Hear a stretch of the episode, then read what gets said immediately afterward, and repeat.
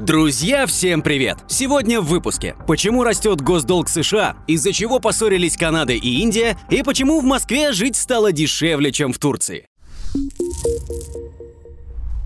Госдолг США берет новую высоту. Быстрее, выше, больше. Похоже, это девиз американского госдолга в последние 36 лет. Неожиданно в понедельник американский государственный долг перешел на новый уровень и достиг нового антирекорда в 33,04 триллиона долларов. А ведь не прошло и трех месяцев с тех пор, как Джо Байден подписал закон о повышении потолка госдолга. Игры с лимитом потолка в США уже давно стали традицией. С 2017 года Конгресс устанавливает лимит потолка госдолга, чтобы исполнительная власть не могла бесконечно занимать деньги. После окончания Второй мировой войны повышения были уже более 100 раз. Но, увы, это не особо помогает. Госдолг страны регулярно достигает нового уровня и планку снова приходится повышать. По прогнозам аналитиков, к 2030 году госдолг может превысить 50 триллионов долларов. Для сравнения, 40 лет назад значение составляло всего 907 миллиардов. Согласно последним данным, по итогам 2022 года госдолг вырос примерно на 97% от валового внутреннего продукта, а к концу 2053 года года эта цифра может взлететь до 181%.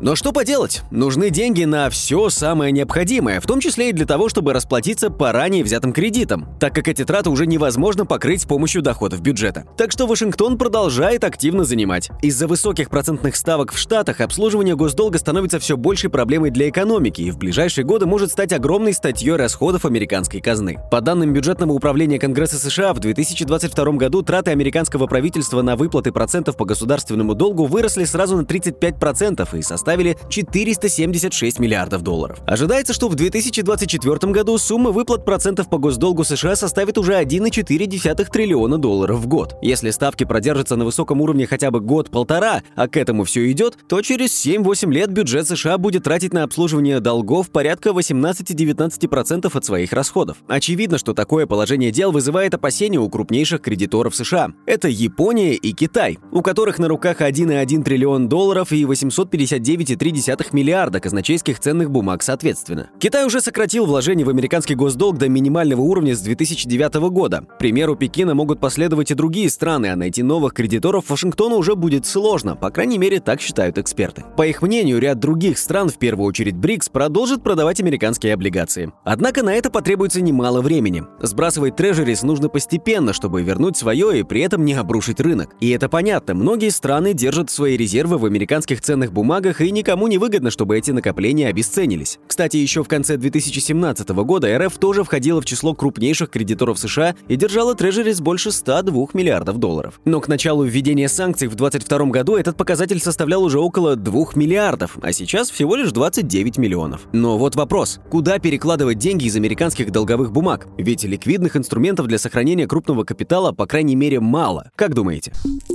Thank you. Что положат в 12-й пакет санкций? Евросоюз может представить 12-й пакет санкций против России уже в первой половине октября. Обсуждение 12-го пакета Евросоюз ведет вместе со странами Большой Семерки, сообщает агентство Bloomberg. В 12-й пакет санкций ЕС против России может войти запрет на торговлю алмазами. Некоторые европейские страны также предложили ввести санкции против российского ядерного сектора, но большинство членов ЕС выступило против этой инициативы. Польша и страны Балтии выступают за запрет поставок сжиженного газа. Предполагается, что в новый пакет санкций также войдут меры по воспрепятствованию обходу ограничений через третьи страны, такие как Турция и ОАЭ. Варшава также добивается нового пакета санкций против Беларуси. Кроме того, по данным Блумберга, новые санкции, возможно, будут включать долгожданное предложение использовать прибыль, полученную от замороженных активов Банка России на сумму около 200 миллиардов долларов. Евросоюз давно думает, чтобы такое придумать, чтобы конфисковать доходы от заблокированных российских активов. Решение нашлось. Нужно просто обложить эти доходы стопроцентным налогом на законном основании. Комиссия Комиссия всерьез обсуждает введение налога на непредвиденную прибыль, просто лол, в размере 3 миллиардов евро от замороженных активов ЦБ РФ. В рамках дефицита бюджета европейских стран предложение заманчиво, однако ряд стран обеспокоены, и, кстати, не зря, что в случае введения такого налога инвесторы других стран могут отказаться от евро и инвестиций в европейские бумаги из-за недоверия системе. По мнению экспертов, появление новых «откуда ни возьмись» законов будут подрывать доверие к странам ЕС и размывать правовые основы Евросоюза. Тем временем обсуждение санкционного меню уже давно стало предметом споров среди стран, входящих в Евросоюз. Европа сама увеличивает свои расходы из-за собственных санкций против России и сама же разрабатывает новые схемы, чтобы не остаться без топлива. Интересно, например, позиция Германии, которая настаивает на введении новых запретов и сама же их нарушает, покупая российскую нефть и поставляя в страну подсанкционные товары. По данным Федерального статистического управления ФРГ, импорт нефтепродуктов из Индии в Германию в январе-июле 2022 года вырос более чем в 12 раз по сравнению с аналогичным периодом годом ранее. А в 2023 году Германия потратила на это 451 миллион евро, плюс 1 100%. Основную выгоду от поставок из Индии получают крупные индийские нефтедобытчики и нефтезаводы, а также их российские инвесторы. В публикации также отмечают, что Россия стала крупнейшим экспортером нефти в Индию в 2022-2023 году. Поставки выросли в 19 раз до 41 миллиона тонн. Западные СМИ пишут, что Германия фактически подрывает собственное эмбарго и обманывает европейских партнеров относительно выполнения антироссийских санкций. Ну а что же еще делать? В этом году экономика Германии оказалась худшей среди развитых стран. По итогам 2023 года ФРГ будет единственным членом Большой Семерки со спадом в экономике. Причем неутешительный прогноз сделал не только американский МВФ, но и их родной Евросоюз. Основная проблема – высокие цены на энергоносители. Например, цена на газ сейчас, несмотря на обвал в текущем году, все равно приблизительно вдвое выше, чем была в 2021. Подкинул проблемы американский закон о снижении инфляции с его щедрыми кредитами и субсидиями для компаний, занимающимся возобновляемой энергетикой. Он вызвал сильное желание у немецких бизнесменов перебраться в США, что они с энтузиазмом и делают. Германия превратилась в больного человека Европы и тормозит экономику ЕС. Скачок цен на газ стал серьезным ударом для немецкой промышленности, а бывшие поставщики и потребители превратились в конкурентов, пишет Bloomberg. Ну а нынешние немецкие власти винят в сегодняшних проблемах Германии не себя, а своих предшественников, которые, по их мнению,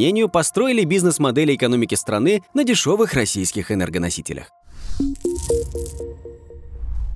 Турция повышает ставки. Неравный бой ЦБ Турции с безудержной инфляцией продолжается. На этот раз Центральный банк повысил процентную ставку сразу на 5 базисных пунктов, с 25 до 30%. Очевидно, что регулятор твердо решил продолжить процесс ужесточения денежно-кредитной политики, чтобы как можно скорее добиться снижения инфляции. За последние 10 лет турецкая лира обесценилась по отношению к американской валюте более чем в 10 раз, что для экономики такого масштаба и статуса, как в Турции, стало беспрецедентным событием. На сегодняшний день курс лиры по отношению к доллару снизился на 30% с начала года, а за последние 5 лет лира потеряла 78% своей стоимости по отношению к американской валюте. Такая динамика национальной валюты не могла не сказаться на инфляции, которая за последнее время приобрела аномальные значения. В 2022 инфляция в Турции достигала 85,5%, худшего показателя за 25 лет, а в июле и августе была выше ожиданий, достигнув 58,94%. Это может сломать сломать лиру окончательно. При этом Эрдоган долгое время утверждал, что снижение процентных ставок наоборот помогает бороться с инфляцией. В преддверии весенних выборов он потратил миллиарды на повышение минимальной заработной платы и повышение зарплат в государственном секторе, чтобы укрепить покупательскую способность турков. Однако это не помогло. В результате турецкий лидер столкнулся с необходимостью что-то срочно менять в своей экономической политике. Пришлось обратиться за помощью к экономистам, которые придерживаются противоположных взглядов и согласиться на повышение ключевой ставки почти в два раза раза. Однако после своей победы он нанял более традиционную команду, чтобы управлять экономикой страны. Новой главой ЦБ стала 44-летняя Хафизе Гае Эркан, получившая образование в Принстоне и имеющая большой послужной список в западных компаниях. После назначения Эркан банк повысил ключевую ставку уже в 4 раза. Однако многие аналитики считают, что повышение ставки до 30% теперь недостаточно, поскольку время упущено. В результате цены растут буквально на все. Бензин, сигареты, алкоголь, продукты питания, стоимость аренды недвижимости стоимости. Как отмечают местные жители, если один и тот же набор товаров в прошлом году обходился в 500 лир, то сейчас из-за инфляции и обесценивания турецкой валюты выйдет уже в 3000 лир. По идее, дешевая лира должна была привести к наплыву туристов, любящих доступный турецкий отдых. Однако этого не происходит. Теперь отдых в стране, например, для россиян, становится просто невыгодным. Турки пытаются компенсировать инфляцию за счет туристов, но те тоже умеют считать свои деньги и выбирают другие курорты и иные места для шопинга. Из-за высоких цен россияне, которые приехали в Турцию курсу год назад, подумывают о переезде в другую страну. Существенное подорожание продуктов и услуг произошло после Нового года, но цены продолжают расти до сих пор. В магазинах часто можно не увидеть ценники на товарах, так как продавцы не успевают их менять, потому что стоимость товаров обновляется чуть ли не ежедневно. Скандал между Канадой и Индией набирает обороты. Еще один конфликт на горизонте. Премьер-министр Канады Джастин Трюдо обвинил Индию в причастности к политическому убийству на своей территории. Дело вот в чем. Несколько месяцев назад в Канаде был застрелен Хардип Синг Ниджар, лидер сикхского движения, которое в Индии считается террористическим. На родине сикхов считают сепаратистами, так как они хотят создать независимое государство Халистан. А Ниджар был как раз из их компании. Кстати, из-за сикхов в 1980-90-х годах в Индии погибло много людей, в том числе знаменитый индийский политик, премьер-министр Индира Ганди. Так вот сейчас якобы появились доказательства, что к этому приложил руку Нью-Дели. Канада считает, что в убийстве были замешаны индийские спецслужбы. Пока страны выслали по одному дипломату, однако в любой момент может разразиться большой скандал. Отношения Индии и Канады и так в последнее время оставляют желать лучшего. 1 сентября Канада заявила, что приостановила торговые переговоры с Индией. Правда, перед саммитом G20 Канада, очевидно, пыталась снизить напряженность, отправив главу своей разведывательной службы и советника по национальной безопасности господина Трюдо в Индию. Но не помогло. На саммите G20, где другие западные лидеры проводили часовые встречи с Моди, господин Трюдо был удостоен лишь 10-минутным разговором, пишет британский экономист. Очевидно, теперь отношения стран еще больше ухудшатся. Канада, например, уже отложила торговую миссию в Индию в октябре и приостановила переговоры. Безусловно, растущее отчуждение между двумя странами будет иметь экономические последствия. Индия является десятым по величине торговым партнером Канады, а канадские инвесторы хотят получить прибыль от ее быстро растущей экономики. Гигантский канадский национальный сберегательный фонд уже инвестировал около 20 миллиардов долларов в субконтинент. Тем временем спор между Канадой и Индией может втянуть Америку и Великобританию. Пока лидеры обеих стран стараются не говорить лишнего, открытое обвинение Индии в недемократичном подходе усложнит их задачу по обхаживанию страны как способа уменьшить влияние Китая в Азии. Но и промолчать как-то неудобно, ведь Канада является их близким союзником. На данный момент Белый дом ограничился заявлением, что он глубоко обеспокоен утверждениями, на которые сегодня ссылается премьер-министр Трюдо. А британский премьер-министр Риши Сунак заявил, что не будет комментировать ситуацию, пока идет расследование. Несмотря на сотрудничество с Россией и членство в БРИКС, у Индии все еще тесные отношения с Западом. Однако эксперты считают, что все эти события могут повлиять негативно на их отношения.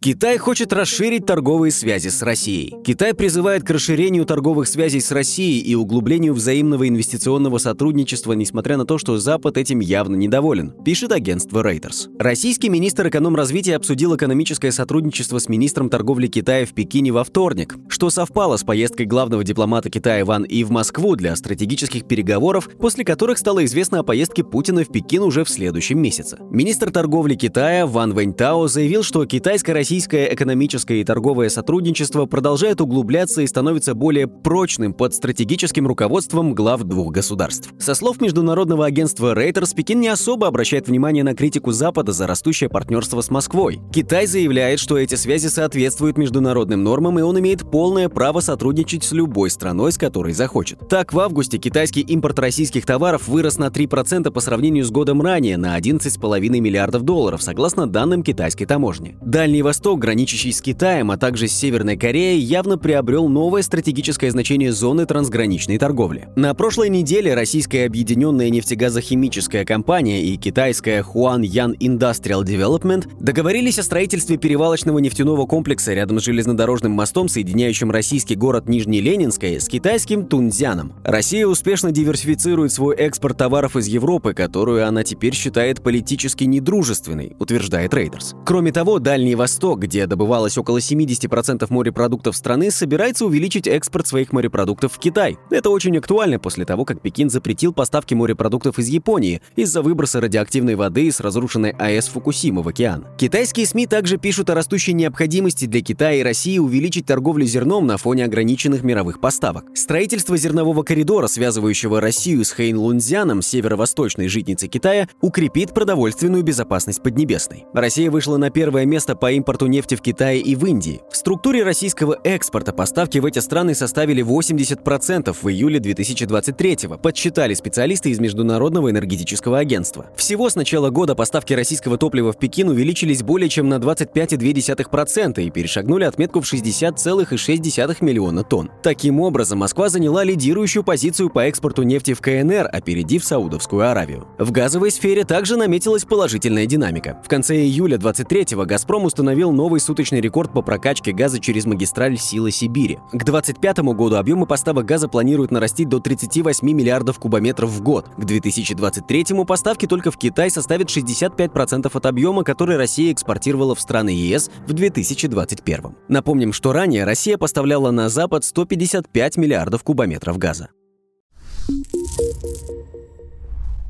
А теперь давайте посмотрим, что там в России. Что происходит?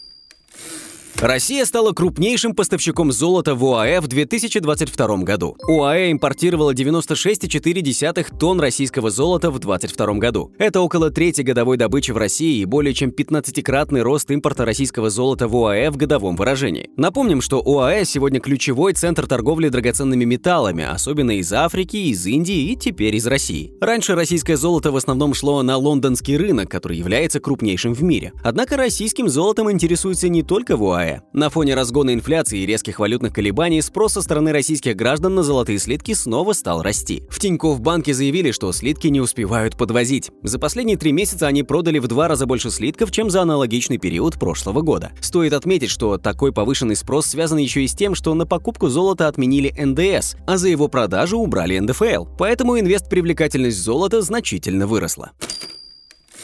В ДНР выдали первую льготную ипотеку. В Донецкой Народной Республике выдан первый льготный ипотечный кредит под 2%. Об этом сообщил заместитель председателя правительства Марат Хуснулин. Максимальный размер кредита по льготе составляет 6 миллионов рублей, а первоначальный взнос должен быть не менее 10%. Кроме того, Марат Хуснулин напомнил, что льготной двухпроцентной ипотекой в новых регионах могут воспользоваться граждане России для приобретения не только новостроек, но и для покупки индивидуальных жилых домов. В Рио главы региона Денис Пушилин заявил, что за два года в ДНР построят свыше свыше 30 тысяч квадратных метров жилья под льготную ипотеку. Учитывая текущую ситуацию в регионе, остается только один вопрос – а будут ли брать?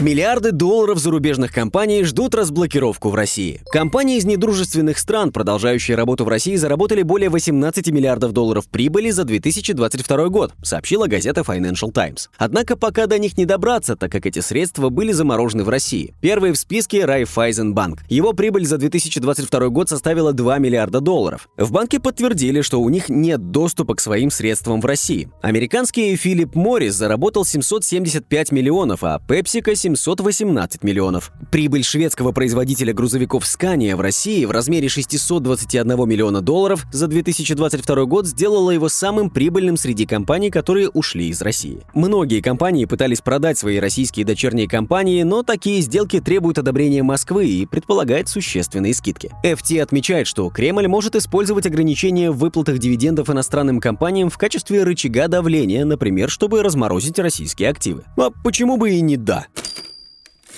Российские нефтяные компании нашли выход вывести зависшие рупии. Выяснилось, что возврат валютной выручки производится с помощью криптовалют. Схема проста. Рупии выводят из Индии через арабские страны посредством покупки различных стейблкоинов, в основном USDT. Такая необходимость возникла из-за того, что масштабы российско-индийского товарооборота в последнее время заметно увеличились. Лишь за эти полгода объем торговли вырос на 200%. Но и тут возникла проблема. В последние месяцы российские пользователи столкнулись с различными сложностями при прямой покупке и продажи криптовалюты на большинстве легальных криптовалютных бирж. Так Binance, Bybit, KuCoin ввели ограничения против клиентов из России вплоть до полного запрета операций с рублями. Напомним, что накопление России рупий в индийских банках стало одним из факторов ослабления рубля. Местные компании оплачивают рупиями российские поставки, однако вывести средства в этой валюте из Индии нельзя из-за особенностей валютного регулирования.